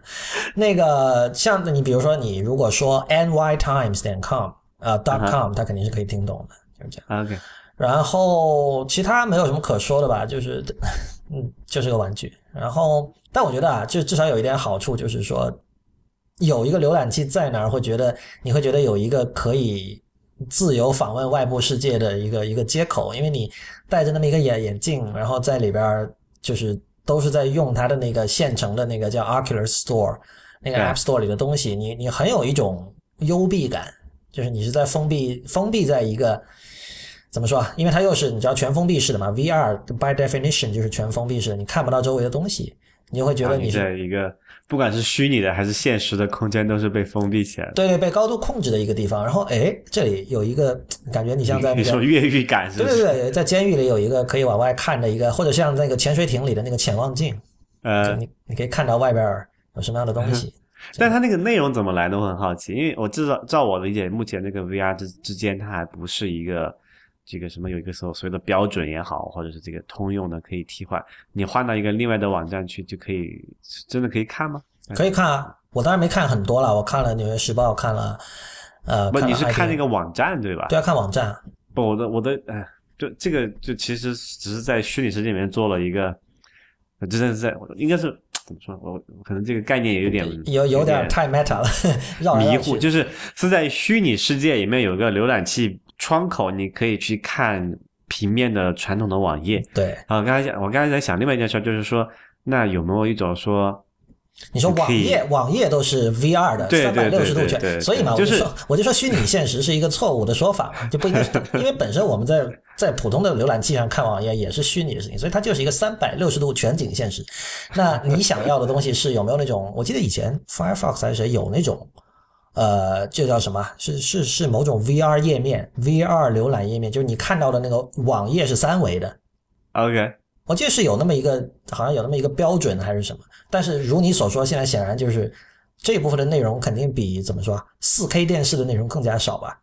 就就就这个，而且我觉得就连连连技术都不够普及嘛，你还要考虑怎么在不同的设备上展示的问题，这个太早了，真的。但是如果能做成，我觉得还可能会蛮有意思的。你去到一个网站，叭就进入另外一个虚拟现实的空那个的那种那种叫房间嘛，比如说举个例子啊，现在接近的例子就是那什么了，Google Google Street View 上次讲过的，就是啊、对，有有点那种感觉。对你用 Cardboard，然后把一个 Android 手机放进去，然后你打开 Street View 这个 app，你就可以身临其境的去看 Street View。然后这也让我想起了很多年前就是火过一阵的那个 Second Life 那个游戏。嗯哼，也是在大部分人的显卡都不足以支持这种东西的时候，就做了这么一个很很前卫的东西。其实现在他做这个应该还会有有基础了，因为网络技术也有了，群众技术也有了，然后这个显示硬件技术也有了，但是好像过了那个那个那个风口了。呃，还有一个好玩的事儿是我看到那个 Rico 上有一篇文章说，那个就是有一个叫 Max Martin 的人，一个瑞典人，没有人一般人就是你如果不是音乐产业的人，你不会知道这个名字，但他他其实这个人在过去是几十年里写过的那个 Billboard 排行榜排第一的冠军歌曲的数量已经是史上第三了，仅次于那个 John Lennon 和 Paul McCartney。就是这是一个幕后黑手啊。然后最近有本书嘛，有一个叫这个 John Seabrook 的人写了一本叫《The Song Machine Inside a Hit Factory》，就是讲所有我们在过去十年听到这些流行金曲是怎么被炮制出来的。然后按他的说法，就大部分都是一帮瑞典人炮制出来的。就是不知道为什么美国的唱片工业里、音乐工业里有很多这种这个 producer。音乐的 producer 都是瑞典人，而这个叫 Max Martin，、他的艺名叫 Max Martin 的这个人就是其中的集大成者，就是呃这篇稿子 Rico 这篇稿子里有一个小视频，就是他把这个人过去写过的金曲都都串在了一起，就是你会听到有很多很多熟悉的，什么就当年什么 Back，他的全他是大概在 CD 的全盛期，就是九十年代末二零零零年的时候。开始出名的，那时候他写了，他帮那个 Backstreet Boys 写歌，帮 InSync 写歌，帮小甜甜就 Britney Spears 写歌，然后当然现在他他也是那个谁，啊，一九 Tyler Swift 一九八九也是他干的。对 Taylor Swift 背后的男人，对，也是他。然后 Adele 好像接下来他要跟 Adele 合作了嘛，这样。那么就我我觉得我推荐大家去看一下这本书，或许以后我在不鸟万书评里也会写这本书。我要没记错的话，以前在那个我们的微信听众群有人好像提过这个书，还挺有趣。他提到一点就是说，这个书的作者提到一点就是说，以前是有所谓 songwriter，呃，就是他就是我们传统意义上的作曲家，只不过他写的是流行歌曲。但他说从那个 hip hop 流行开始之后呢，就是 songwriter 这个角色被这个 producer 取代了。有什么不同吗？这两个的定位？对我模糊的知道，但是在我因为我还没看这个书啊，我不知道它具体指的是什么样的不同。但是我的理解就是，其实最初的一些 hip hop 的 producer，其实他们当时是没有什么钱的，就他们是在一些很。经济上很拮据的情况下，说我但我也要做歌，就在家里的那种 studio 里面搞出来，甚至可能 studio 都没有，反正就是你可以想象了，就是是属于你像什么 Doctor Dre 这帮人，现在都巨富了，那当年都很穷的嘛。但是他们不管，就是我一定要做音乐，然后他们就利用手头现有的不管什么东西就开始做。所以那个时候你很难，他很难说是那种就是说我受过良好的这种音乐训练，对吧？然后我去按照一个学院派的方式去写一首歌，就是不是说那样写不出好歌，但是他们用他们自己另外一种方式。后来随着 hip hop 慢慢走红，然后 hip hop 的各种元素也呃反过来进入了这种普通的流行歌曲当中，就是按我的理解，C Brook 的看法就是说这种 hip hop 的这种。音乐生产方式也开始影响普通的流行歌曲，所以他把这个东西称之为一个 hit factory 嘛，就是这个是高度的流水线作业，就这也可以解释为什么那些流行歌曲听起来都千篇一律，而且确实没有什么营养，他们确实就是音乐中的对应垃圾食品的那一些东西。哎，所以照这个对比起来，我很好奇啊，那放到中国来说，是谁在给这种叫什么什么？就乡村民族风，对，一定要么要么一定也是有一个类似的对应的人物，就算没有，他们背后的思路，我觉得是一样的。就是说，这这个思路其实很互联网的思路啊，你不觉得吗？就是，就是说我我，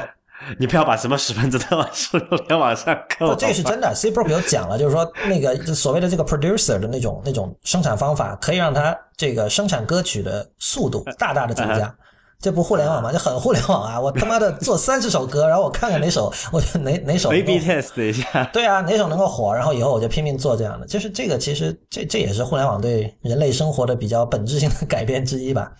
反正这今天就稍微提一下这本书，大家有兴趣可以去买，叫《The Song Machine Inside a Hip Factory》。回头我把链接放到这期网站上。今天我觉得比较有趣的一篇想讨论的一篇文章是这个。Real 就是你放到这个 show notes 里的。我以前看到了这篇文章，但是我没有读。然后在你把它加到我们的呃提纲里的时候，这篇文章的标题是叫 "If journalists reviewed Macs like iPads"，就是说他他想象的是，如果那些写 iPad Pro 测评的人是站在一个啊不不写 Mac 测评的人是站在一个 iPad Pro 本位的立场上，对吧？对，就是现在很多人写 iPad Pro 的测评，就是说。哼，我们是一个这个 Mac 用户，你看跟 Mac 一比，iPad Pro 有多这样这样这样这样的不足。但是这个人呢，就写了一篇游戏之作，他的这个写法是说，我是一个常年的 iPad Pro 用户。然后你看，这样吧，我们把它假设他是那个 Federici，哎，那叫什么？Federico Vitici，但 Vitici 我觉得没有都都没有那么极端。他 Vitici 是一个很。就他是正儿八经的说，我要来试一试，我能不能完全用 iPad 工作。然后他觉得他可以。但这个人是假设说，现在已经是一个 iPad Pro 本身就已经是一个生产力工具，这是一个既成事实了。然后我们把 Mac 跟他比一下，你看 Mac 有这样这样这样。Alternative universe。对对对，呃，这篇文章后来他的那个标题改了，现在他的新的标题叫 Can the MacBook Pro replace your iPad？就是你可以用你的 MacBook Pro 来取代 iPad 嘛？对，因为我们现在主流的媒体在就在问另外那个反面那个问题嘛，就是你的这个 iPad 能不能够，或者这 iPad Pro 吧，能不能够取代你的这个所谓的叫主力机嘛？中文的就主力的一，不管是一个 MacBook Pro 也好，还是一个什么其他电脑也好，对，他就他就从另外一个立场去聊这件事情。我觉得这个就为什么把这篇文章加进来哈，也是因为他就你看完之后觉得觉得非常机智，然后他你竟然都觉得叫什么来着？那句那句那句网络用语叫做。我竟无言以对。不是这，我觉得这篇文章其实就给我带来的感受是，就是它让人明白，其实很多的那种评测文章都是扯淡的。就是很多屁股决定脑袋。呃，可以这么说吧，就是说你你你换了一个立场之后，你这个话完全是可以反过来说的。比如说这里有一段，他说，呃，如果你是一个多语言用户的话，呃，Mac 是一个非常糟糕的一个设备。他说，你看你的 Mac 上居然这个对吧？你的你的键是死的，是锁死的。就键盘那个布局是一定的嘛？对啊，你买没有了这个英办法换式的，对就是英式的；买了美式的，就是美式的；你买了日式的，哈哈，那你就坑吧。对，而且他说，你看你的键盘上，你你要打呃键盘上的那个印的字母都是大写的嘛，你要打小写的时候，它不会自动变成小写，它这个 这多坑啊，你知道吗？对，它这个对比的是那个屏幕上的那个虚拟键盘嘛？虚拟键盘可以根据你这个不同应用的需求，比如说你这个是，举个例子啊，这个输入电话号码的框，那你可能不需要打这个字母，对吧？它就直接给你出一个九宫格，一二三四五，然后对零，这种你可以更加精确的输入嘛。对然后比如说它是一个输入这个，就简单说吧，你现现在其实现在也有了，你要打 emoji 对吧？你要打那个表情符号，嗯你说你在传统键盘上怎么，你还得查一个表什么的，对吧？但是你在，edit special characters，对，你在那个呃虚拟键盘上，它就可以直接给你显示半屏的这个表情符号出来，对吧？这就其实是完全灵活性是完全不一样的嘛。对，而且你看哈，这它这个虽然是游戏制作了，但是你仔细想一下，我们完全可以说，你要打大写字母需要去摁个 Shift，这件事情是学习成本很高的。只不过我们已经学了几十年，我们都会了。你你完全可以 argue 说，呃，如果这个键盘能够在你想打小写的时候自动变成小写，是更好的一种状态。然后像这个人还说那个哦，你很多人用 Wacom，觉得这个 Mac 和 Wacom 配起来这个天衣无缝是吧？我可以画画什么的但他说，我靠，你这个你在一个平面上画，然后那个东西是在另一个平面上出现的，这多么的不直觉啊！这这是精精神分裂嘛？这之前我们讨论过这个，为什么说这个触屏是一个很很那个 intuitive 的东西，就是你你看到的就给你画出来是在同一个位置嘛。对，所以我这这篇文章，然后就让我想到了我几周前看的另外一篇文章，就是那篇文章我不知道你看了没有，但当时还挺有名的，但是因为太长，我估计很多人没有耐心看完。我在以前的会员通讯里写过，就是 Don Norman 著名的那个 usability 的那个专家和有一个叫 Bruce Talk Bruce Talknazini 的人，两个人写了在那个 Fast Company 写了篇文章，叫 How Apple is Giving Design a Bad Name，一看就是一个非常标题党的一个标题哈，但是就是就这两个人江湖地位是很高了。那个 Bruce Talknazini 一般简称 Talk，他是第一版的苹果的 Human Interface Guidelines 的作者，就是他一九七八年的时候写了最早的 Mac 的那个人机界面则例。嗯，很显然，现在他的年纪已经比较大了。那 Don Norman 也是一个年纪比较大的人。我们以前可能都看过那个 Don Norman 做的各种用户体验的这种测试啊、报告啊什么的。然后就是这两个等于说是奠定了最早的个人电脑的这种 UI 范式的两个人哈，就是现在他来批评苹果在移动时代的，在这个触屏时代的这个设计。然后你就会想到说，嗯，这个整篇文章你看起来有些东西你你很难说它完全没有道理。比如他说，呃，在 iOS 上很多东西你并不是那么容易发现。对对，比如说就就拿比如说像现在六 S 它有那个三 D Touch 嘛，你大力摁一点会出现一个什么东西？这这个东西屏幕上是没有任何 Visual Cue 给你的。对就是你可以想象，如果我们是一个，比如说是我们是两个设计系的学生，然后我们在我们的研究生班上去讨论这些问题，你完全是可以从这正反两个角度来来 argue 的。你你任何一方都很难说另一方绝对是错的，对吧？然后因为你一方可以说，哦，你多了一个 visual cue，就是多了 visual clutter，对吧？你在你看来，在在你看来是一种提示，但在我看来是让屏幕搞得更乱了。然后，那你一一个人可以说，哦，我觉得这个不需要看说明书就能够用的才是最好的设计。然后另一个人就说，也不是那么绝对的，对吧？那有些东西你也因为因为人在面对一个计算设备的时候，他所要进行的操作学，习的嘛。不是，而且他要进行的操作是越来越复杂复杂的。你可能说一开始的时候可能就那么几个操作就可以，但之后他想想做更多的事情，你很难就是说保证说哦，我不看说明书就能会，对吧？所以呢，就是你我我本人我对这篇文章整体来说我是不赞同的，因为他们太像是就太有点倚老卖老的那种姿态了吧？我我 对吧？你们你们说的都是错的。对啊对啊，就是就是他甚至他会觉得说下拉式菜单是一个应该保留的东西。对，他觉得下下拉式菜单在触屏里是一个是应该保留的东西。然后他也提到说那个，他说那个比如说文字的可读性。然后他举一个例子说有一个什么什么一个女性，就她的视力呢就是。显然是属于正常的视力，不算是那种病人的状态。但是他显然也不像一个，比如说二十几岁的小孩儿那视力那么好。然后这个人说：“我用那个 iOS 里面那个系统级的那个文字大小的那个调整工具啊，我我把它调整到一个我认为比较舒服的状态。呃，换言之，就可能比默认的设置那个字号要大一点，对吧？对，那看着更加舒服。但是呢，在有的这个界面上，由于这个字号太大，它那个字就跑出去了。对，可能这个在德语界面里比较。比较比较常见吧，就这种这种事情。那么，这这个例子被这两个人作为一个 iOS 设计不够好的一个一个案例拿出来说，我觉得这个其实是没有什么说服力的。包括他们经常讲说，比如说他的呃字号不易阅读啊，还有说他们的这个对比度不够啊，这些我本人并没有太深刻的体会，因为我觉得其实。怎么说？我觉得这种讲究 usability 和 legibility 可读性、易读性的这些人，我不知道他们面对的是一个什么样的人群。但是以我，我觉得我的状态跟刚才提到那个女人其实比较类似，就是我的眼睛显然不是特别的好，但也不至于说我什么都要把字号放大才能够看得清楚。对。那么以我这样一个拥拥有这种程度的视力的人，我不觉得 iOS 有任何东西是 unreadable 的。我觉得，对吧？对。还是说回之前那篇文章吧，我觉得其实。有个就什么私心啊，就是我这还蛮喜欢他那个 alternative universe 的感觉。就是你你你希望生活在那样一个世界？对，因为为什么呢？啊，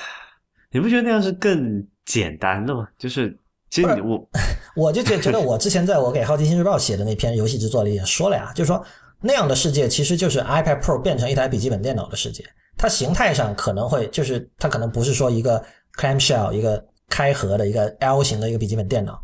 对。但是本质上，如果一个计算设备在大多数情况下是你放在桌面上用的话，那它跟笔记本电脑有什么区别呢？就我，因为这其实有个这个历史的先后顺序的问题嘛。因为现在就是在 Mac MacBook Pro 出现的时候，它我们还没有触屏啊这些比较高级的一些技术嘛。嗯。就说如果说，其实它那个叫做 Alternative Universe，其实在我看来就等于是说，啊，我们把现在这一套 PC 的概念或者 Mac 的概念推倒重来。然后全部以这个 iPad 或者是 iOS 这种这种方式去思考世界，然后就假设如果就我们这帮人假设没有从来没有用过 Mac，从来没有用过 PC，然后直接用的 iOS 的话，那世界会怎么样？我觉得其实这个这个世界给我的感觉就是非常非常新奇的。我觉得就起码从那篇文章的描述里面来看哈，我觉得是其实还挺挺吸引我的。你会觉得新奇，恰恰因为像我们这种人其实是很少很少的呀。我那天在那个咖啡馆里，我就看我旁边有个女生在那用 iPad，然后她也是拿一个外置键盘把它架起来。我当时一看，哎，难道是 iPad Pro？后来我仔细一看，不是，是一个就十寸的 iPad Air 还是 Air Two 吧？然后它那个键盘是罗罗技的那个第三方那种键盘嘛。OK。然后，所以你看，我不觉得它有任何 frustration 或者什么的，它不停的在用手去那个屏幕上点。这个是我们在我们在节目里。老是说，哎呀，你的手会酸，怎么样怎么样？但是你会发现，这个人没什么，点就点了，点了一会儿，他就把那个键盘收起来，然后他拿出一个纸质的笔记本，然后他一边在看一个网页，一边在那个纸质笔记上写写笔记，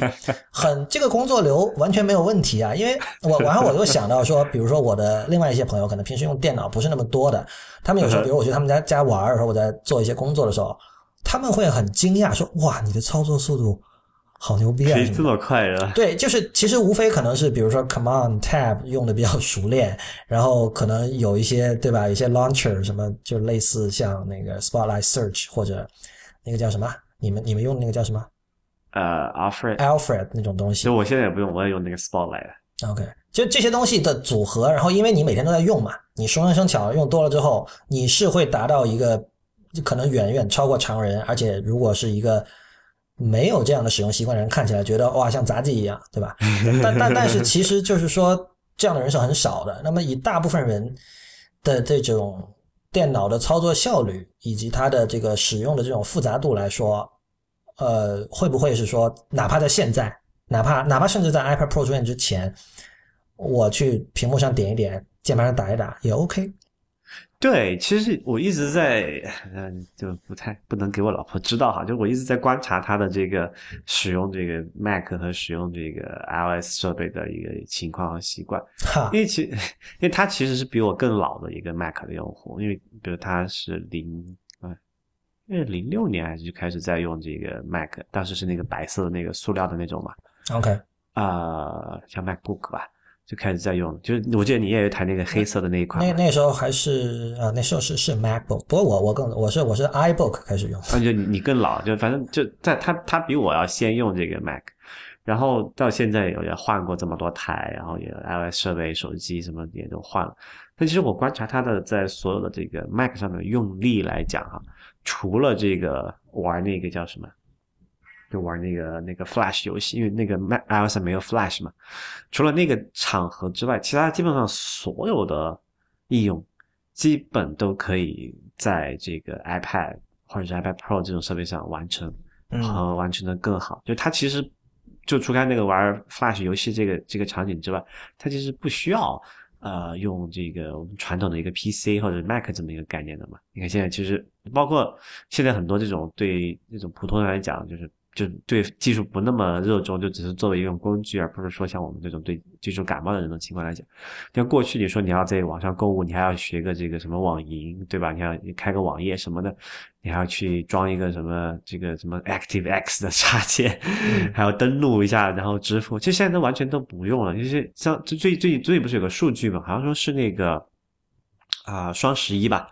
双十一据说有超过，还是这个黑五啊？就是美国现在不是跟 Black Friday 刚过嘛？好像有半数多的这个就是在线购物的交易额，就是那个实际的金钱是在移动移动设备上完成的。移动设备要么就是 iOS，要么就是安卓上面完成的嘛。就连这种过去说我们必须非要电脑不可的事情，都已经在上面解决了。那其实对于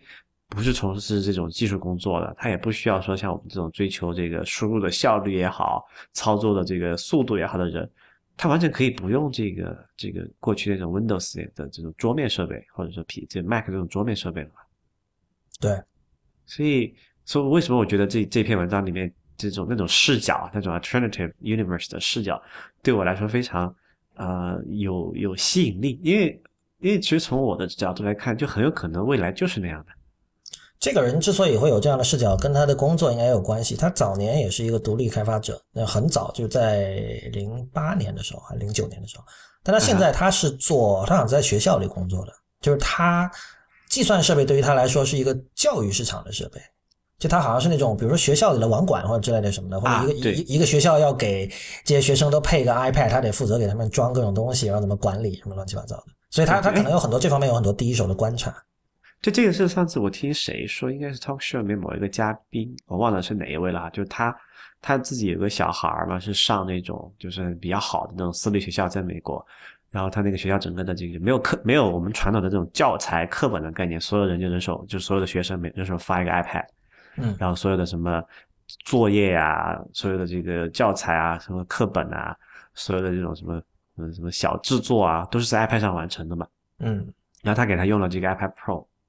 他他然后他就再去观察他那个小孩在上面去进行这种所谓的呃完成作业，虽然算是就对于小朋友来说，他算是一个叫做 work 的一部分了嘛，对吧？homework 也是 work 啊。就他说他看到的这种这种小朋友对这个这个 i iOS 设备的这种利用的效率啊、速度啊，就完全不比他用这种。啊，这个这个 Mac 的那种速度要来的慢的，就当然它是不同的一种工作类型啊。比如小朋友会做一些这种，因为你小朋友小学嘛，他不会做那种什么很很抽象的那些操作，他可能会做一些比较简单的，比如说拍一个照，然后这个做一下什么标注啊，然后做一些什么简这种手工的一些那种，就是更加直观一点的操作嘛。他其实说这个，就他小朋友在上面完成的操作，他都完全不知道怎么去做。就是我们把这个任务说。哎，这这个事儿，你在这个 iPad 上完成，你你我们作为一种成年人，这种或者这种思维已经被 局限到了 Mac 上面的这种人来想，你觉得啊，这这怎么弄？不可完成的任务嘛？但是他发现小朋友，因为他从小就是最开始接触的第一个计算设备就是 iOS，就是 iPad，他能够在想象上面完成的事情是完全我们这些人完全不可以理解、不可以去去去去去去，even to think about it。不，这其实就是限制带来的嘛，就是因为他没有 Mac。他他从小只有 iOS 设备，那他那没办法，我只有 iOS 设备，我就想想用 iOS 设备怎么做我想做到的事情，就是它是一张白纸嘛，他进去的时候，对这个就是说，而且你知道现在因为所有在讨论这些事情，在论述这些事情的都是我们成年人，都不是白纸。对，都不是白纸。如果说我们这个世界颠倒一下，我我们所有这些人都被禁止发言，然后所有写各种测评的人都是十岁以下的人，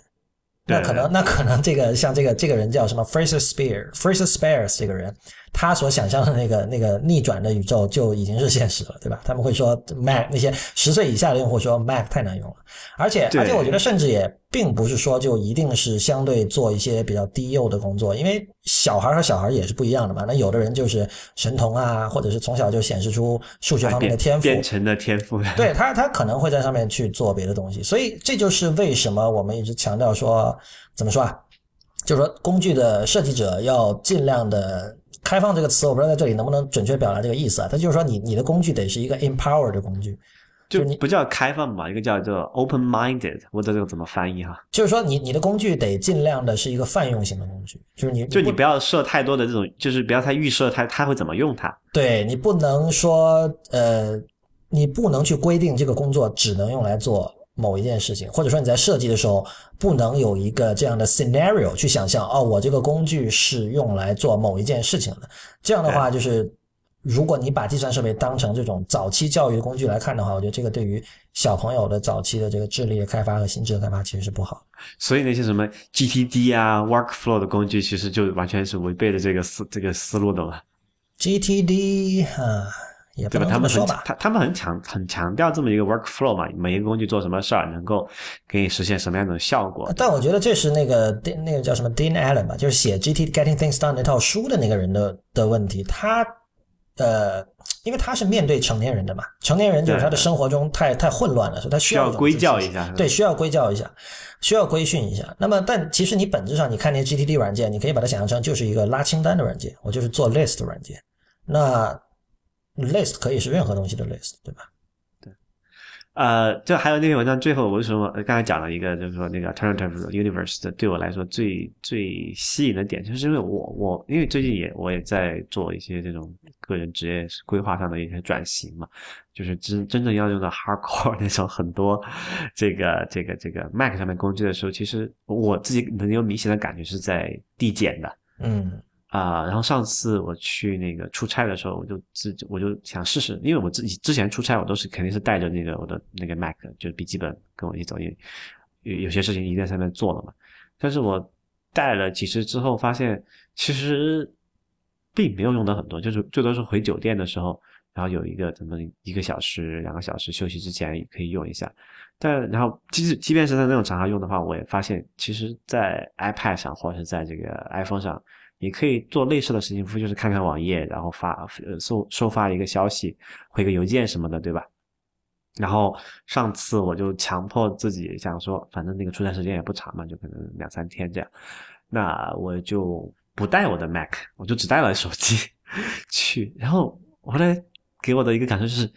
竟然并没有什么不妥。对，这个你刚才你加的那个前提很对啊，就是因为你现在的职业发生了一些变化，就是对，就还是因人而异了。比如说我，我想想我最近在做什么，我那个前两天发了从周星驰的一部老电影里截取了一分钟的片段发到 Twitter 上，这件事情你在 iOS 设备就没法做啊。可以啊，你在那个 GarageBand 里面可以很方便的剪辑这个的。不是啊，你你没法截取出来。首先你你去我去 YouTube 看这个视频，嗯，对，你说导不出来，对吧？首先我就不能录屏啊，对对，就是所以就是还是看情况吧。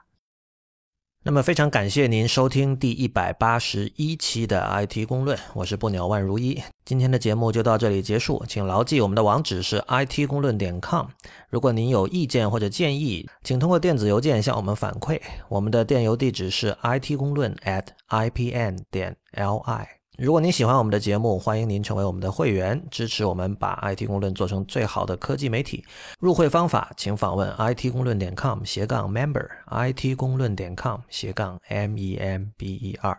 也欢迎您通过支付宝或 PayPal 给我们小费，我们的账号是 hi at it 公论点 com。欢迎您在社交网络关注我们，我们在新浪微博是 at @IT 公论，IT 公论的公，IT 公论的论，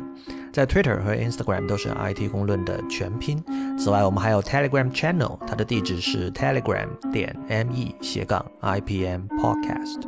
同时，也欢迎您收听 IPM 博客网络旗下的其他精彩节目：太医来了、未知道、硬影像、High Story、博物志、选美、内核恐慌、流行通信以及无次元。我们下期再见。